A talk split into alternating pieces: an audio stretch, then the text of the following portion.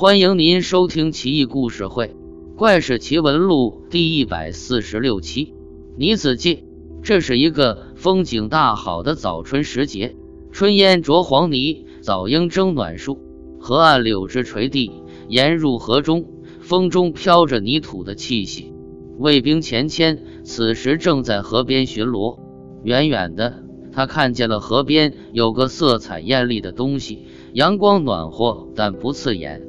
那东西在阳光下闪耀着光。钱谦走过去一看，竟然是个泥人，做的栩栩如生，和真人极像。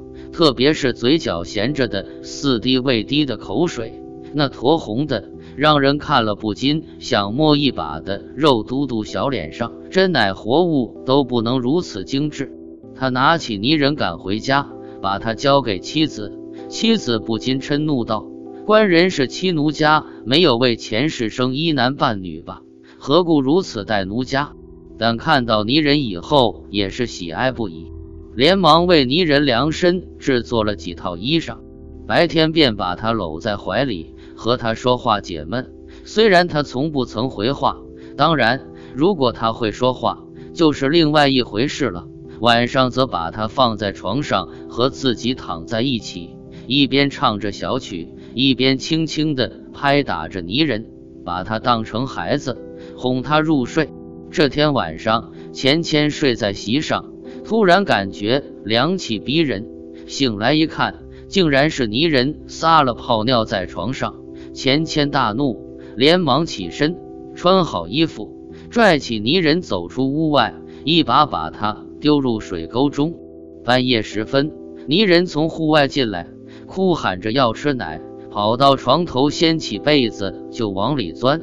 前妻见状，连忙掀被准备喂奶。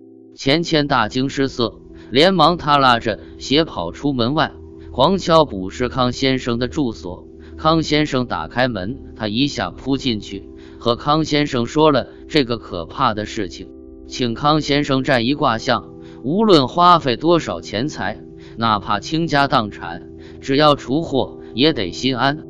康先生拿出尸草，烧成灰衣钵，说：“卦象说要死三个人。”钱谦更加感到恐慌。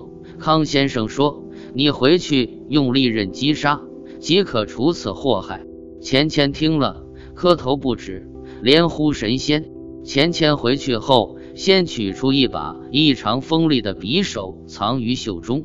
此时，那泥人正在屋内走动，谦躲于僻静处。等泥人一过来，立马用匕首刺过去，头身分离，落地有声。千长舒一口气，他点起蜡烛一看，哪有什么泥人，地上分明是妻子的尸首。他俯尸痛哭，惊动了夜间巡逻的小丽。小丽立即把他直送入狱，等着有司裁决。第二天，有司问他为何杀妻，他把遇到的诡异事件和有司一说。说是康先生让他杀泥人的，有司命衙役速速逮康先生来。衙役领命而去，不一会，衙役来报，康先生已经自缢于房间了。这下子钱谦真是百口难辩，只得服罪，被指往东市处斩。这个泥人到底是何方神圣？不知道。不过那个算命的康先生倒是算得挺准。不知他有没有把自己算进去，还是说此乃天意呢？